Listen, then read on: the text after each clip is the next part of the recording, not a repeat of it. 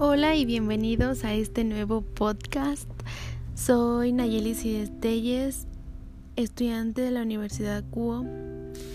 Hoy les vengo a hablar de un tema que ha existido ya desde hace muchísimo tiempo y ese tema es el maltrato animal. Este tema lamentablemente es un problema social que no le damos mucha importancia o no le damos la atención que merece, puesto que muchos animales sufren de abandono, violencia física y violencia psicológica. Existen varios tipos de violencia y va desde que tú no, no alimentas correctamente a tu mascota o hasta no darle un lugar digno para vivir, como limpiarle sus heces, eh, etcétera, no bañarlo, no llevarlo al veterinario. Está en nuestras manos hacer un cambio social. Y si tú ves que un animal presenta violencia por parte de su dueño, no, no dudes en denunciarlo, al contrario, sin miedo y sin que te importe la consecuencia, ya que está salvando una vida. Y pues yo creo que no hay nada mejor que hacer eso. A veces igual el maltrato no es notorio, pero basta con ver el miedo que le tiene la mascota a su dueño y pues tristemente igual es una señal de violencia. Eh, aquí en Hidalgo lo que es muy común es la pelea de gallos. En el palenque, por ejemplo, pelea de perros, cortarle el rabo o las orejas a las a las mascotas para que se vean mejor físicamente. Eh, la explotación de, de animales como gallinas, vacas, puercos, borregos para la industria alimenticia. Eh, el abandono en animales domésticos. Hay que tener en cuenta que al adquirir un animal tienes la responsabilidad de cuidarlo y de darle el trato digno que él merece. Al abandonarlo son expuestos al envenenamiento, atropello, morir por no consumir alimentos, etc.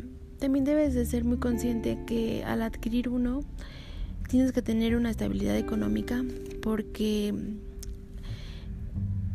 tener una mascota genera gastos como llevarlo al veterinario, no sé, llevarlo a la estética, sus croquetas. Entonces también debes de ser muy consciente de eso.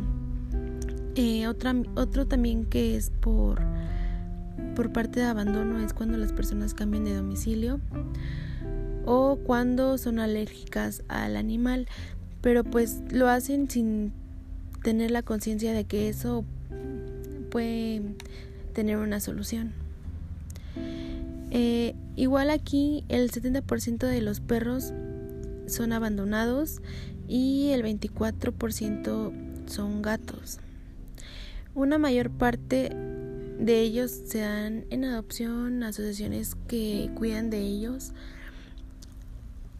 E igual, ciertos puntos que podemos hacer en el maltrato animal es alimentarlos bien, a los animales que tenemos en casa.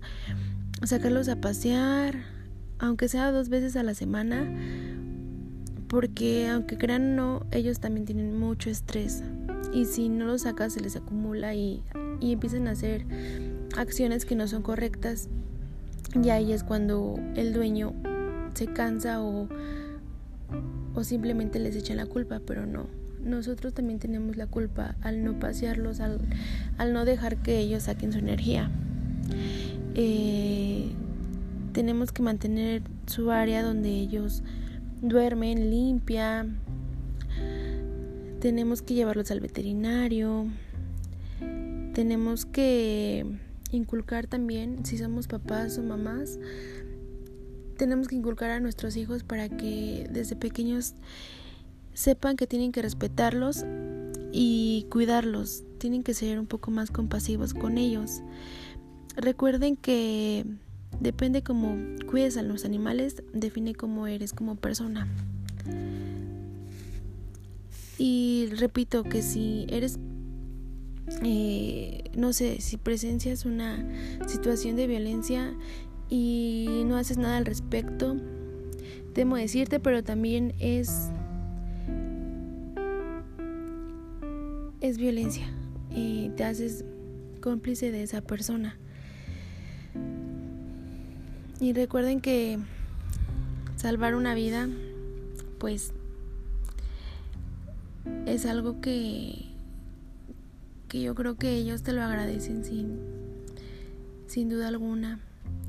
Y es un granito de arena el que tú haces al, al hacer alguna denuncia y que no te dé miedo por, por las consecuencias que pueden tener, pero yo creo que no hay nada mejor que ayudarlos o simplemente hablarle a refugios si no quieres tener problemas con con la policía. Hay muchos refugios aquí en Hidalgo que que se hacen cargo de ellos y los cuidan hasta que otra persona pueda llegar a adoptarlos. Y recuerda que no compres, adopta. También si, si tienes algunas croquetas o no sé, o agua que puedas hacer una donación hacia esas asociaciones, pues yo creo que sería un gran granito de arena que